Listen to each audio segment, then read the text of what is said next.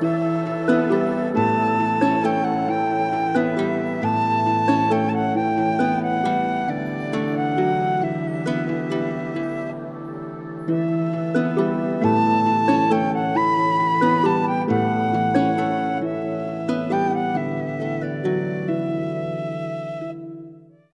zurück zu einer weiteren Podcast-Folge Viking Tantra, der Podcast. Mein Name ist Sinan Huema, ich bin euer Showhost, bin Sex- und Intimitätscoach, bin zertifizierter Tantra-Lehrer, bin für euch da für alle Fragen rund um Beziehungen und die heißklebrig schönen Momente des Lebens.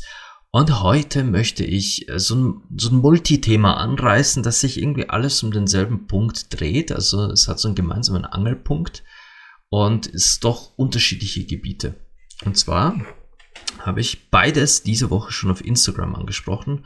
Ich weiß aber, dass es hier einige Zuhörerinnen, Zuhörer und Zuhörer gibt, die meinem Instagram-Account einerseits nicht folgen, andererseits einfach äh, die Dinge, die ich dort schreibe, aufgrund der, der englischen Texte, die auf den Bildern sind, nicht zwingend verstehen. Aber ich habe mittlerweile überall deutsche Übersetzungen drunter. Na gut, aber worauf ich hinaus will, ist, es geht um diese zwei Punkte des ähm, wenn wir in der Sexualaufklärung der Menschheit und unserer kommenden Generationen folgenden Satz verwenden, dass wenn Mama und Papa sich ganz doll lieb haben, wenn sie sich ganz viel lieben, dann haben sie Sex und dann machen sie auch ein Baby. Das ist der Klassiker aller Klassiker, das habt ihr sicher schon tausendmal gehört. Und das zweite ist, was hier so erstaunlicherweise mit demselben Thema verbunden ist, wenn man in eine polyamore, polygame Beziehung geht, dass man dann immer mit denselben Kommentaren konfrontiert wird und der Hauptkommentar ist dann, ja, dann passt's ja in deiner Hauptbeziehung nicht, wenn du dir irgendwo im Außen noch was suchen musst. Dann, dann, dann holst du dir etwas, das dir in deiner Beziehung fehlt. Was auch absoluter Bullshit ist. Diese zwei Themen hängen zusammen. Ich erkläre euch aber jetzt gleich wie. Und am Ende dieser Folge möchte ich auf zwei äh, Hörerinnen-Mails möchte ich eingehen, die, die bei mir für Gedanken und Gesprächsstoff sorgen in meinem eigenen Verstand. Aber dazu, dazu komme ich dann am Ende. Na gut, fangen wir an mit dieser, mit dieser Erziehungsmethode. Dieses, okay, jetzt kommt ein Teenager oder eine Teenagerin auf uns zu und fragt, hey, was ist eigentlich Sex? Ich höre immer davon, lese davon oder was auch immer, andere, andere äh, Kids reden davon, was ist Sex? Oder jetzt gehen wir noch ein Stück weiter, jetzt kommt ein Kind, wirklich so acht, neun Jahre alt und fragt, was ist eigentlich Sex? Und wir neigen dazu, in der Aufklärung von, von jungen Menschen diesen dämlichen Satz zu verwenden. Wenn man sich wirklich liebt, dann hat man Sex. Äh, das ist so, man erklärt dann gar nicht mehr so wirklich, was Sex ist oder wie Sex funktioniert, was dabei passieren kann, außer dass man sich Geschlechtskrankheiten in der Schwangerschaft einfangen kann. Das wird natürlich erklärt, denn wie wir alle wissen, ist Angst der beste Lehrer, den man benutzen kann. Oh Gott. Ja, nee, sorry. Ich, will jetzt nicht zu viel schimpfen. Ich, ich könnte darüber sowas von eskalieren hier am Mikrofon. Da kommt mir das kalte Kotzen. Aber was, was erschaffen wir mit diesem Satz? Ich sage euch, die meisten Menschen benutzen diesen Satz aus, ähm, aus einer liebevollen Intention heraus. Wir glauben oder wir hoffen, dass wir mit diesem Satz unsere Kinder davor bewahren, Fehler zu machen. Wir hoffen, dass wir mit diesem Satz die Kinder dazu bringen, dass sie wirklich nur dann Sex haben, wenn das jemand ganz Besonderer ist, wenn sie wirklich verliebt sind und dass sie nur aus Liebe heraus Sex haben die Intention, also der Plan dahinter, die, die, diesen Gedanken kann ich nachvollziehen. Das ist ja ein schöner Gedanke, zu, zu hoffen, dass die eigenen Kinder mit Menschen Sex haben und Sexualität teilen, die ihnen auch wirklich was bedeuten. Der Gedanke an sich ist wundervoll und ich würde es eigentlich auch jedem Menschen wünschen, dass die Personen, mit denen ihr Sexualität teilt, euch auch zumindest auf freundschaftlicher Ebene etwas bedeuten. Das wäre mein Wunsch an euch alle. Wenn ihr in den Swingerclub geht, darf es euch auch gern mal egal sein. Sehr gerne. Boah, ich sollte demnächst mal über eine Swinger, ich sollte demnächst eine Swingerclub-Folge machen, um euch mal zu erzählen, wie es da drinnen abgeht.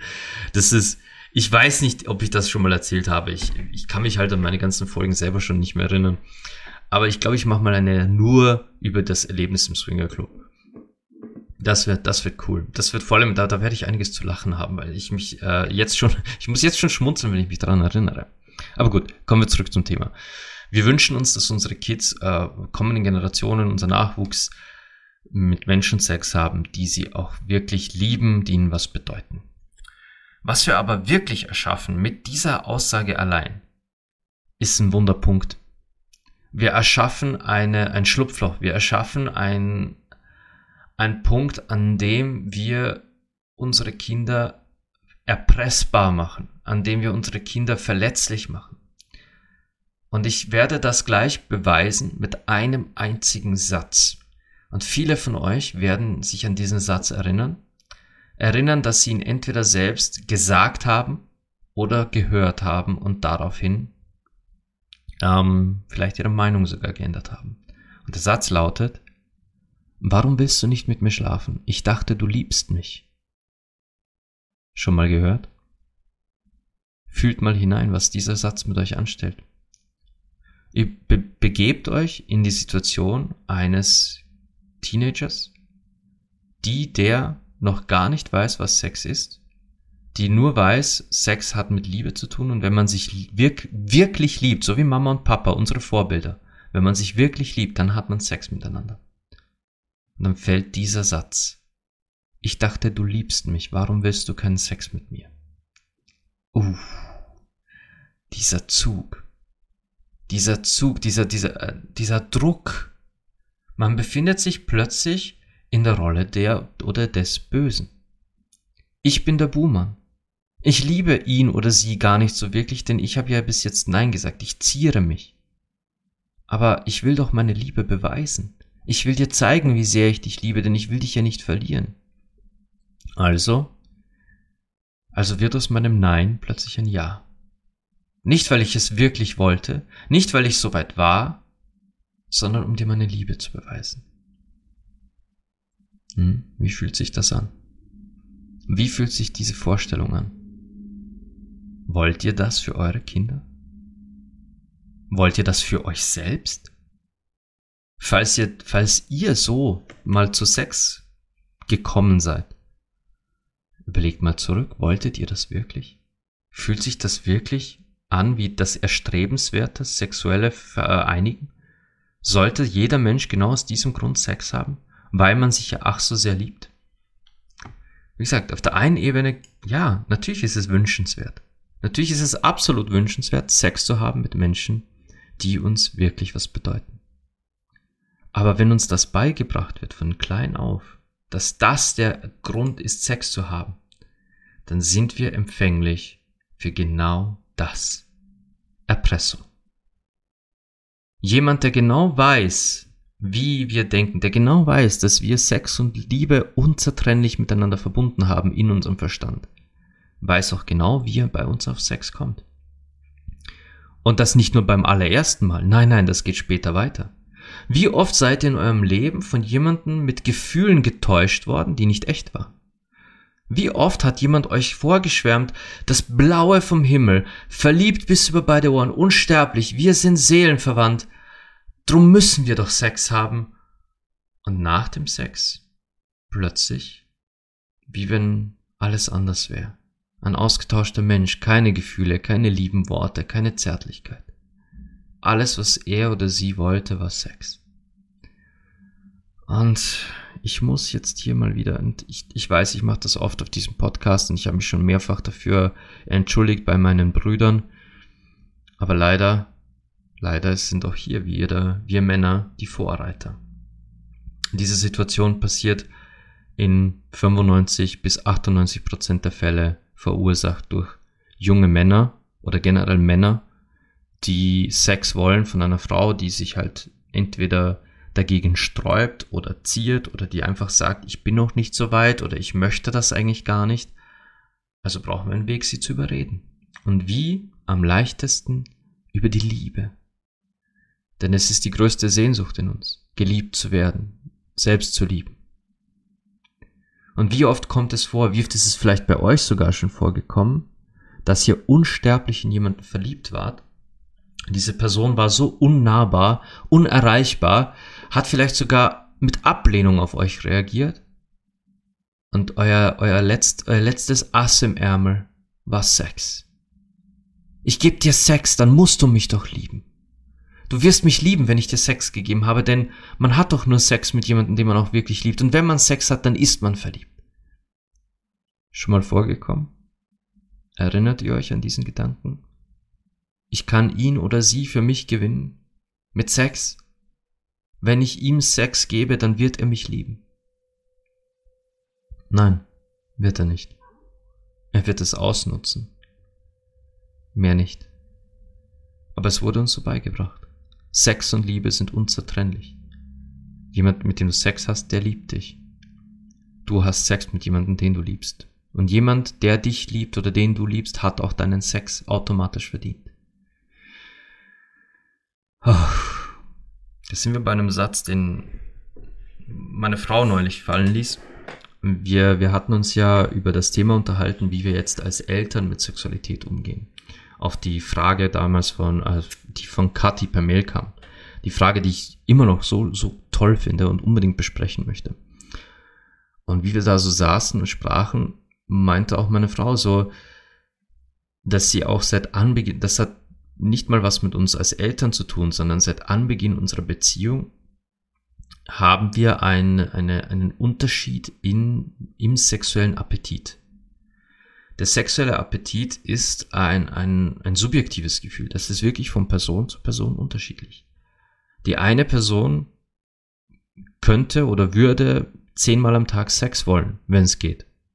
Während die andere Person einmal im Halbjahr ist genug, danke. Ich bin wieder satt, ich brauche nicht mehr. Das ist ein ganz persönlich definiertes Bedürfnis. Wie es für euch stimmig ist, das kann euch niemand vorschreiben. Und dann sagte sie etwas, weil bei uns halt genauso eine Diskrepanz ist. Also ich bin ja jemand, ich könnte jeden Tag mehrfach Sex haben ohne weiteres und stundenlang. Das ist für mich, mm, das, das wäre ein herrliches Wochenende, eine herrliche Woche, ein herrliches Monat, ein herrliches Jahr. Ich würde dauernd, dauernd Sex wollen.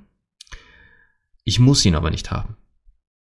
Ich kann auch ganz, ganz gut ohne. Ich weiß meine Energie, meine sexuelle Energie auch in andere Gebiete meines Lebens zu channeln und einfach auch auf andere äh, Ebenen rauszulassen. Bin aber dann für meine Frau da, wenn bei ihr wieder die Lust da ist auf Sex. Und das ist, ich könnte euch jetzt keine genaue Zahl sagen, aber sagen wir, wenn es dreimal im Monat ist, dann passt das für sie so. Das ist okay. Sie muss nicht mehr haben, sie muss nicht weniger haben. Das wäre für sie absolut okay. Und gerade jetzt mit der Schwangerschaft und sowas, da war ja dann eine Phase, wo sie nicht mehr Sex haben durfte, aus, aus rein medizinisch-biologischer Sicht. Da darf man halt einfach auch nicht, weil da noch zu viel Verletzungen sind und so. Und das waren durchaus einige Monate, wo wir gar keinen Sex hatten, auch keinen Oralsex, kein gar nicht. Für sie war das okay. Also ihr, ihr hat es in dem Sinne jetzt nicht gefehlt, dass sie das Gefühl hatte, boah, ich brauche jetzt dringend wieder Sex, sondern ja, wenn es dann wieder passt, dann geht's ja auch wieder. Es ging ihr nicht ab. Und wie gesagt, mir persönlich, mir fehlt schon der Sex, einfach weil ich die Verbindung so genieße zu meiner Frau und ihrem Körper. Aber ich verbinde mich dann halt mit ihr auf anderen Ebenen, die, die in unserer Beziehung weit wichtiger sind. Aber rein, wenn wir es rein runterdampfen auf Sexualität, herrscht da ein, ein, ein Ungleichgewicht im Appetit. Weil ich könnte zehnmal am Tag und meiner Frau reicht, sagen wir dreimal im Monat. Ich kann euch wirklich die Zahl nicht sagen. Es ist auch nicht relevant. Nun sagte sie etwas, weil eben dieses Ungleichgewicht seit Anfang an auch präsent ist und sie weiß das ja, wie, wie stark mein Appetit ist. Da sagte sie etwas, das, die, die Aussage allein ging mir durch Mark und Bein. Sie sagte, ich, ich habe oft das Gefühl, ich schulde es dir. Und da, boah, ich, Jetzt muss ich selber kurz mal durchatmen, weil ich habe in dem Moment ein, ein so tolles Gespräch da noch mit ihr geführt, weil es so wichtig war. Und ich fand es so schön, dass sie das genau so ausgesprochen hat, weil, weil sie dann auch selber sagte, nach die, sie hat den Satz ausgesprochen und plötzlich war still im Raum. Sie selbst hat gespürt, dass das nicht sie ist, die das sagt, weil sie selbst genau weiß, dass sie in dieser Beziehung mir das auf keinen Fall schuldet und dass ich der letzte Mensch bin, der so etwas aktiv einfordern würde in Form von, hey, du schuldest mir aber Sex, weil wir sind schließlich verheiratet. Sie weiß das ganz genau. In dem Moment wurde es aber still, weil sie selbst gemerkt hat, woher dieser Satz kam. dass das nicht unsere Beziehung ist, die aus sich spricht, sondern das ist genau das, was ihr beigebracht wurde von dieser Welt, von unserer Gesellschaft, von, von allen Seiten, darüber, wie Beziehungen und Sexualität nun mal funktionieren. Da, es, in dem Moment fiel sie auch runter und ich sagte ihr, hey, das hast du jetzt nicht wirklich gesagt, oder? Und sie selbst so, oh, ich weiß gar nicht, wie ich drauf komme und es, dieses Gefühl, ich schulde meinem Partner Sex. Warum? Weil wir einander lieben. Weil wir eine liebende, aufrichtige, erfüllte Beziehung miteinander führen, schulde ich ihm Sex. Auch dann, wenn ich selbst keine Lust drauf habe. Heftig, oder? Ich überlegt, überlegt euch mal, was das bedeutet. Was es bedeutet, das Gefühl zu haben, ihr schuldet eurem Partner, eurer Partnerin Sex. Ich bin im Verlauf unserer gemeinsamen Beziehung äh, aus mir selbst so herausgewachsen, so sehr in diese Offenheit, in diese offene Kommunikation gegangen, dass ich auch aus meinem sexuellen Appetit in meinem Leben einfach kein Geheimnis mehr mache. Und ich wurde in den letzten, jetzt sind es ja doch schon, jetzt sind es dann acht Jahre, die wir zusammen sind. In diesen acht Jahren wurde ich von vielen verschiedenen Menschen in Gespräch einfach auch schon mal drauf angesprochen, so, ja, aber wie ist das dann mit dem Sex bei euch? Habt ihr jeden Tag tausendmal Sex? Und ich so, nein. Nein, das ist Bullshit. Ich habe dann mit meiner Frau Sex, wenn es für sie auch stimmig ist, wenn sie es auch will. Und das ist, das unterscheidet sich sehr stark von dem, wie oft ich will. Und dann kam diese Frage, ja, aber wie, wie hältst du das dann aus? Sag ich ganz einfach. Ich respektiere meine Frau und ihre Bedürfnisse. Ich respektiere sie und die Tatsache, dass sie halt nun mal nicht so oft will. Jetzt hat Verena noch dazu einen, einen sehr, sehr harten Job. Sie ist Krankenschwester und sie ist noch dazu Krankenschwester äh, im Zusammenhang mit sehr vielen, sehr tragischen Fällen. Also auf ihrer Station, da sterben frequentiert Menschen, weil sie ist auf einer Krebsstation. Da, sie hat es fortwährend mit, mit tragischen Schicksalen zu tun, mit sterbenden Menschen. Und da kann dir schon mal vergehen, dass du nach Hause kommst und dir denkst, ich will jetzt eigentlich in erster Linie Ruhe und Frieden und nicht Körperlichkeit. Und jetzt als Mutter nochmal eine Level, noch ein neues Level. Jetzt ist der Beruf zwar nicht mehr da, aber Kathi hatte das in ihrer Mail ja genau, genau gezielt angefragt, dieses, was, wenn das eigene Kind quasi 24 Stunden am Tag auf dir drauf hängt und nicht loslassen will und du hast keine Wahl und dann ist das Kind endlich mal im Bett oder schläft und du hast ausnahmsweise mal wieder deinen Körper nur für dich ganz alleine, hast niemanden, der auf dir oben hängt, kannst dich mal zurücklehnen und du selbst sein und dann will dein Partner vielleicht auch noch Körperlichkeit. Ich habe auf diese Frage der Diskrepanz in unserem Appetit habe ich immer dieselbe Antwort gehabt und heute, jetzt wo wir Eltern sind, mehr denn je. Ich würde mich persönlich in Grund und Boden schämen, wenn ich von meiner Frau mehr Sex erwarten würde, als sie von sich aus bereit ist zu geben. Wenn ihr Appetit, ihre Lust nicht gegeben ist und sie gerade auch keine Lust auf Körperlichkeit hat, dann auch noch einzufordern, nachzustechen oder vielleicht sogar zu erpressen und zu sagen, du schuldest es mir. Gott, ich würde mich in Grund und Boden schämen. Ich würde mich in Grund und Boden schämen dafür. Denn das, das ist ein Partner, der ich nicht sein will. Aber es wurde uns doch so beigebracht. Man liebt sich, also muss man doch. Du liebst mich, also gib mir. Ich liebe dich, also werde ich dir geben. Wow. Ziemlich, ziemlich heftiges Stück. Aber was hat das nun zu tun mit dem anderen Thema? Was hat diese, diese Erziehungsform damit zu tun, dass man, äh, dass man in offene Beziehungen geht, wenn es zu Hause nicht mehr passt? Nun, da sind wir bei diesem Fehlglauben. Dass wenn zu Hause alles passt, wenn zu Hause die Liebe ach so toll ist, dann hat man doch zu Hause auch den besten Sex des Lebens und, und nur zu Hause Sex, dann will man doch nur mit dieser einen Person Sex haben, die man liebt und wenn man jemanden so sehr liebt, kann man doch gar nicht an Sex mit anderen denken. Ja, äh, Bullshit, Bullshit, Bullshit und extra Bullshit mit Bullshit-Soße obendrauf. Uh, ekelhaftes Bild. Wenn du zu Hause tatsächlich bereits eine Krise hast, wenn in eurer Beziehung bereits der Segen schief hängt und ihr das Gefühl habt, äh, ihr driftet auseinander und, und habt auch nicht mal mehr das Gefühl füreinander. Oder es herrscht sogar eine richtige Ablehnung in, in Nähe, Zärtlichkeit und Körperlichkeit. Dann zu sagen, hey, lass uns polygam oder polyamor sein oder lass uns die Beziehung öffnen oder hey, ich suche mir eine Affäre, das wird das alles schon kitten die Chance, dass das euch rettet, ist schwindend gering. Die Chance ist so schwindend gering. Eine Affäre, eine offene Beziehung, eine Polybeziehung ist nur dann eine Bereicherung, wenn zu Hause eigentlich alles passt. Wenn man glücklich ist, wenn man sagt, man führt eigentlich eine total erfüllte Liebesbeziehung zum Partner, man ist noch immer verliebt. Man weiß, was man aneinander hat, man weiß, durch welche schweren Zeiten man zusammengegangen ist, man schätzt noch immer die Nähe, die Zärtlichkeiten, die Gespräche, es ist zu Hause einfach alles wirklich, wirklich schön, wirklich toll und man fühlt sich auch geborgen in der Nähe dieses Menschen.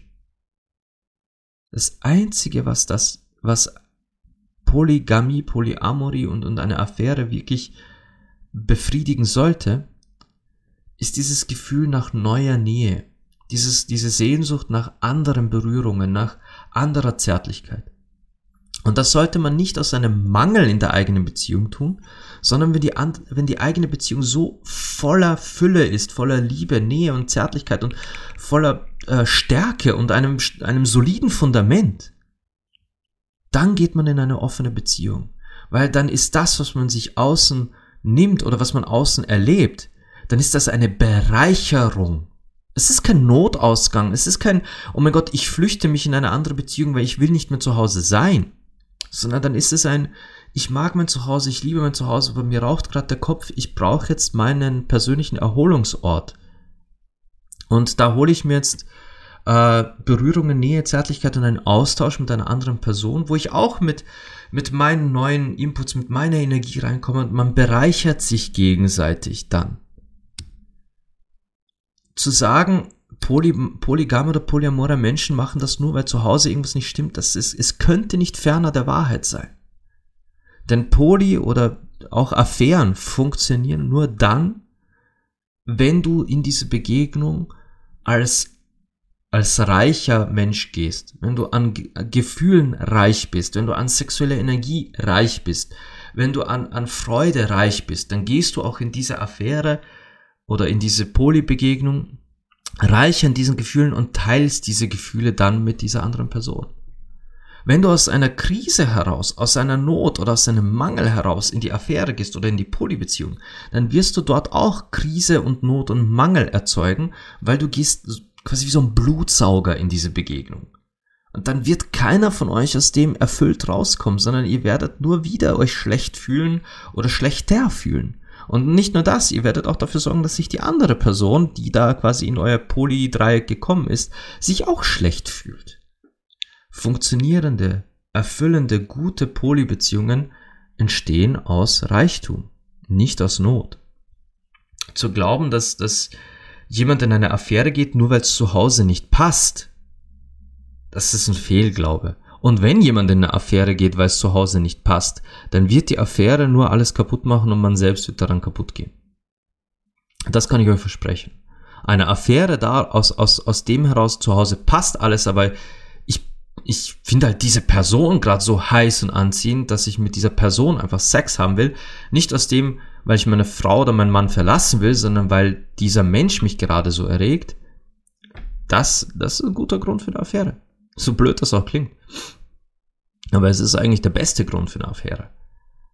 Weil dann, dann ist sicher, dass ihr eure Partner zu Hause nicht wegen dieser Person verlassen werdet oder dass sich hier Gefühle entwickeln werden, die keinen Platz haben, sondern geht es da rein um diese Anziehung und um dieses Erlebnis. Ah, das ist, es hängt zusammen mit diesem Zuhause, wenn es passt, wenn man sich wirklich, wirklich liebt, dann muss man doch dort auch Sex haben. Und der Sex muss fantastisch sein, wenn man sich wirklich liebt. Nein, muss es nicht. Du bist niemandem in einer Beziehung Sex schuldig. Und du bist auch nicht in einer Beziehung automatisch verpflichtet, den besten Sex deines Lebens abzuliefern oder zu erleben. Nur weil du, ich, möchte jetzt betonen, ja, wenn man jemanden liebt und mit dieser Person Sex hat, ist der Sex anders. Es ist Next Level. Es ist etwas ganz anderes, mit jemandem Sex zu haben, die oder den man liebt. Ja, keine Frage. Aber das heißt nicht, dass das der beste Sex eures Lebens sein wird. Nein. Und eure Partner sind euch diesen auch nicht schuldig. Zu erwarten, dass nur weil jemand euer Partner ist, diese Person euch auch den besten Sex geben wird, äh, nein. Einfach ganz klares Nein. Das wird so nicht real sein. Und natürlich gibt es jetzt jene unter euch, die sagen, nein, aber bei mir ist das so. Der beste Liebhaber ist natürlich mein Partner, meine Partnerin und mit niemand sonst hatte ich je so tollen Sex. Okay, das heißt, ihr habt acht Milliarden Menschen durch, alle probiert und euer Partner ist definitiv Nummer eins? Okay, dann glaube ich es euch. Wenn ihr noch nicht acht Milliarden Menschen durch habt, dann ist das, was ihr sagt, eine reine Mutmaßung basierend auf eurer Überzeugung und der Tatsache, dass ihr gar nicht daran denken wollt, dass da draußen noch jemand besseren Sex abliefern könnte als euer Partner. Mehr ist es nicht, eine reine Mutmaßung. Auch ich kann nur mutmaßen. Wobei ich sagen kann, der Sex mit meiner Frau ist, ist absolut umwerfend himmlisch und ich liebe es, mit dieser Frau Sex zu haben, heute noch genauso wie am ersten Tag. Das heißt nicht, dass ich nicht auch Sex hatte, der, der ganz anderswo reingefahren ist in mein System. Und wenn ich daran denke, ist dann so, oh, fuck, was für ein Erlebnis. Das eine ändert das andere ja nicht. Das ist einfach so. Aber ja, hängt halt, hängt halt mit diesem Erziehungskonstrukt zusammen. Der beste Sex und den einzig wahren tollen Sex hat man nur mit der Person, die man liebt. Nein, stimmt nicht. Und wenn man Sex mit jemand anderem hat, dann liebt man diese Person ja nicht. Auch Bullshit. Das ist ja so ein Argument von, äh, von Menschen, die zum Beispiel beim Fremdgehen erwischt worden sind. Da heißt es immer, ja, dann hast du diese, die erste Person ja gar nicht geliebt. Bullshit. Du kannst die, die erste Partnerin oder den ersten Partner über alles lieben, mehr als deine eigene Seele lieben und trotzdem eine Affäre eingehen und fremdgehen. Weil die sexuelle Anziehung zu einem anderen Menschen nichts mit der Liebe zu deinem Partner zu tun hat. Aber das sage ich hier in diesem Podcast jetzt sicher zum 400. Mal, glaube ich. Aber zurückzuführen auf diese Ursprungserziehung. Man hat nur Sex mit jemandem, den man absolut liebt. Und wenn man sich wirklich, wirklich liebt, dann hat man auch Sex. Und dann sind wir wieder beim Erpressungspunkt. Naja. Das Thema selbst heute ist relativ knackig abgehandelt, denn das war's zum, zum eigentlichen Thema. Das eigentliche Thema ist hiermit offiziell beendet und ich, ich hoffe, dass ihr daraus etwas für euch mitnehmen konntet. Ich hoffe, dass ihr daraus eine Erfahrung mitnehmen konntet oder vielleicht sogar manches Learning, wie es so schön im Coaching heißt. Nun komme ich zu diesen, äh, zu diesen Mails, zu den erwähnten. Es hat sich Kati wieder gemeldet, die, die ursprünglich diese, diese Frage gestellt hat und ich möchte Kati jetzt hier auf diesem Wege öffentlich antworten, weil sie das Gefühl hatte, sie sei äh, einen Schritt zu weit gegangen, als sie quasi meine Frau um ihren Input bat und meine Frau abgelehnt hat. Liebe Kathi, du bist niemandem auf den Schlips getreten, du bist doch nicht zu weit gegangen. Eine Frage wie diese ist absolut okay. Ich leite sie dann einfach weiter und führe das Gespräch mit meiner Frau. Wenn sie dann keine Lust hat oder nicht in der Folge auftauchen möchte, kann ich dir das ganz klar kommunizieren.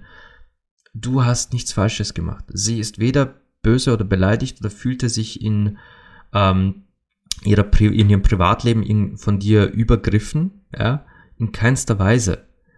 Das war eine ganz normale Frage von einer Hörerin, die ich an sie weitergeleitet habe und es ist okay so. Also du hast da, äh, bitte, bitte fühl dich in keiner Weise, keiner Weise schuldig. Zu, zu deinen anderen Themen da in dieser Mail, ähm, ich kann dir nur applaudieren. Also aus ganzem Herzen applaudieren. Das ist äh, die, diese Mail, da war eine tolle Geschichte drin, die ich sehr genossen habe. Ähm, Ja, jetzt zu, zu der anderen E-Mail, die, die bisschen mehr, äh, bisschen mehr Stoff gab. Also ich möchte euch äh, quasi mit Katis E-Mail nochmal sagen, ihr dürft mich alles fragen. Ihr dürft auch gerne Fragen stellen, die an meine Frau gerichtet sind. Ich, ich werde Verena fragen.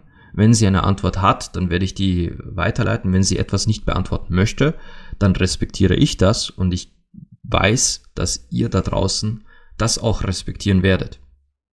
Ganz einfach. Eine ganz, eine ganz erwachsene Unterhaltung quasi, auch wenn sie hier nicht am Mikro sitzt. Nun gut. Ähm, traut euch also, egal was ihr fragen wollt, meldet euch ruhig. Nun zu der Mail, die mir, die mich wirklich, wirklich begeistert hat. Sie kommt von Brigitta. Brigitta schrieb zur Folge Don Juan de Marco. Und danke, danke für diese Mail, Brigitta, wirklich. Das ist unglaublich toll. Ich habe den Film auch damals gesehen. Wie er rauskam, fand ihn super und habe ihn heuer im Frühling nochmals angeschaut. Und ihn mit anderen Augen gesehen wie du. Aber er hat mich beschäftigt und irritiert. Ich kann deine Interpretation gut nachvollziehen. Es ist schön mitzuerleben, wie viele Menschen und Körper, wie viel Menschen und Körperliebe er ausstrahlt, also Menschenliebe und Körperliebe. Wie seine intensive körperlich und Körperlichkeit und Sinnlichkeit alle in seinem Bann zieht. Nebenbei oft auch amüsant. Aber ich muss auch sagen, dass der Film alt geworden ist. Das Männer- und Frauenbild schmeckt mittlerweile abgestanden. Die Frauen haben alle nur Nebenrollen, fahren halt auf ihn ab oder sind unerreichbar wie die große Liebe, wo das Ende dann offen ist und die Fantasie oder Weltbild gedeutet werden kann.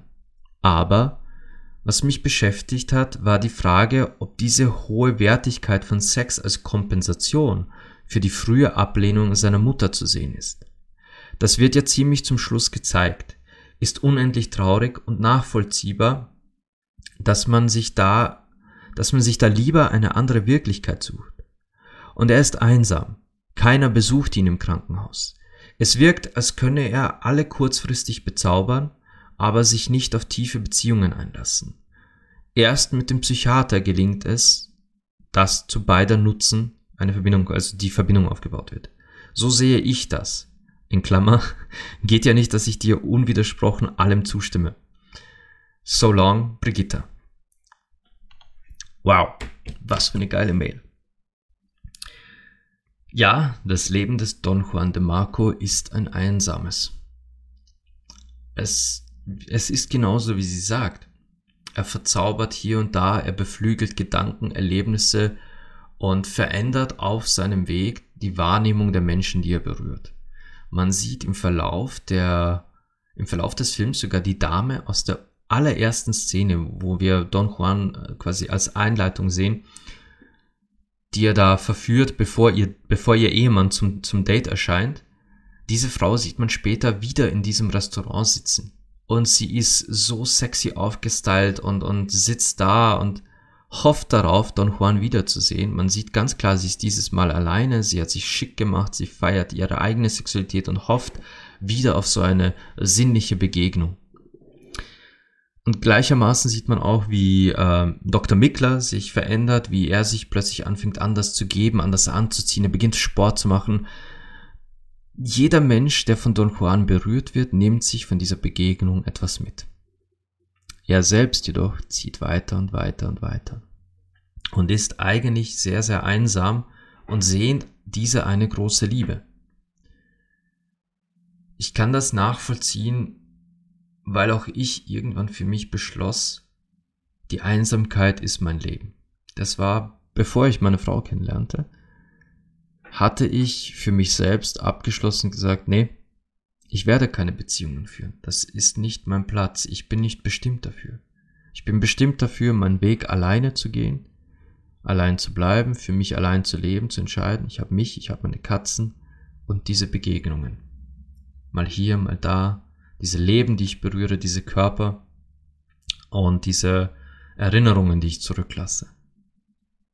Ich hatte für mich selbst bestimmt, das ist mein Weg. Ich fühlte mich ab diesem Zeitpunkt dann nicht mehr einsam. Ich hatte es für mich angenommen, in einer, in einem fast liebevollen Selbstgespräch, dass ich gesagt habe, okay, das ist nun mal mein Weg und das ist okay so. Es ist gut so. Ich kann trotzdem reich an Begegnungen, Verbindungen und Erinnerungen mein, mein Leben leben und irgendwann auf diese ganzen wundervollen Momente zurückblicken. Ich habe trotzdem Freunde und aus. Mehr brauchte ich nicht. Brigitta hat nicht ganz unrecht. Es ist auf einer gewissen Ebene Kompensation für das Fehlende. Wenn man, wenn man, wenn man sagt, man verschreibt sich den Begegnungen und hört auf, überhaupt an Beziehungen zu glauben, weil man die eine große Liebe nicht bekommen hat. In meinem Fall war da auch eine Situation mit einer jungen Frau, wo ich dachte, die wäre es jetzt gewesen. Es war nach meiner Ex-Freundin, die erste Frau, die mich, die mich so aus meinen Socken warf. Der, der erste Kuss zwischen ihr und mir, auch heute kann ich diesen Kuss noch nachfühlen, eins zu eins, ich spüre den Moment, ich, ich weiß genau, wo wir waren, ich, ich, ich habe noch sogar das Gefühl meines eigenen Herzschlags kann ich wieder aufrufen, wenn ich an diesen Kuss denke. Und als die aus meinem Leben verschwand, war für mich klar, ich werde meine äh, Donna Julia, glaube ich, das dann im Don Juan de Marco, ich werde meine Donna, Donna Julia nie, nie bekommen. Und das habe ich kompensiert dann durch mein Leben als Don Juan. Ich kenne das. Und ja, auf einer gewissen Ebene ist es Kompensation gewesen. Es gibt aber einen Unterschied zwischen Kompensation und dem, was Don Juan tatsächlich macht. Kompensation wäre ja, dass er seine Lücke füllt mit diesen Begegnungen, dass er für sich selber, für das Fehlende in seinem Leben, sich an den Menschen, die er berührt, mit denen er Sex hat, die er, denen er begegnet, für sich selber stets etwas hinauszieht. Sind wir wieder bei diesem ähm, sexuellen Vampirismus. Er geht in die Begegnung, er erholt sich das, was ihm fehlt, die, die Berührung, die Zärtlichkeit, die Nähe für sich, entzieht dieses Gefühl der anderen Person, bereichert, nähert sich selbst und zieht dann weiter. Wie ein Blutsauger. Aber Don Juan lässt ja, zu, lässt ja Dinge zurück. Er lässt ja Gefühle, Veränderung, Wachstum und Energie zurück. Das geht nicht durch Kompensation. Kompensation äh, lässt nichts zurück, Kompensation nimmt. Ausschließlich. Drum sehe ich da ein bisschen einen Unterschied. Aber ich verstehe, woher, woher deine, deine Schlussfolgerung kommt, liebe Brigitta. Worin du absolut recht hast. Und da hat der Film wirklich so ein bisschen einen Beigeschmack, ist dieses, äh, dieses alte Männer- und Frauenbild. In diesem Film gibt es wirklich kaum weibliche Darstellerinnen, außer der Frau von Mickler und Don Juans Mutter, die, die Text wirklich haben, die, die auch zur Geschichte beitragen. Es sind nur ein paar Krankenschwestern und eben diese Dame anfangs aus dem Restaurant und dann die, die Haremsdamen. Alle Frauen in diesem Film sind halt einfach nur die Liebschaften von Don Juan. Das ist sehr, sehr, sehr, sehr, sehr, sehr alt. Und obwohl Don Juan in den höchsten Tönen, in den göttlichsten Tönen von diesen Frauen spricht, so hat wer auch immer da, ich, glaube es war Francis Ford Coppola, der da Regie geführt hat, hat ein bisschen verpasst, diese Göttlichkeit auch in den Darstellerinnen rüberzubringen. Es reicht nicht nur, dass, dass äh, Don Juan so spricht. Es wäre wichtig gewesen, auch das zu zeigen in, in diesem Film. Da, da hat sie absolut recht. Also das Frauenbild in dem Film, das von, von Seiten der Bilddarstellung und der, der Regie gemacht wurde, entspricht nicht dem, was wir von Don Juan hören. Da, da, ist ein, da ist ein deutlicher Widerspruch. Ein deutlich, deutlicher Widerspruch.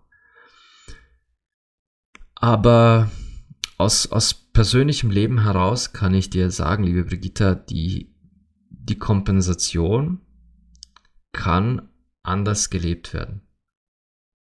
Es muss nicht immer Kompensation und Blutsaugen sein. Man kann auch einfach hinausgehen in die Welt und sagen, okay, ich habe meinen Frieden mit mir selbst gefunden, ich bleibe allein, ich werde die große Liebe nicht finden, aber ich habe in mir selbst so viel Liebe, ich bin, ich verkörpere Liebe, ich verkörpere Sex und das bin ich bereit zu geben.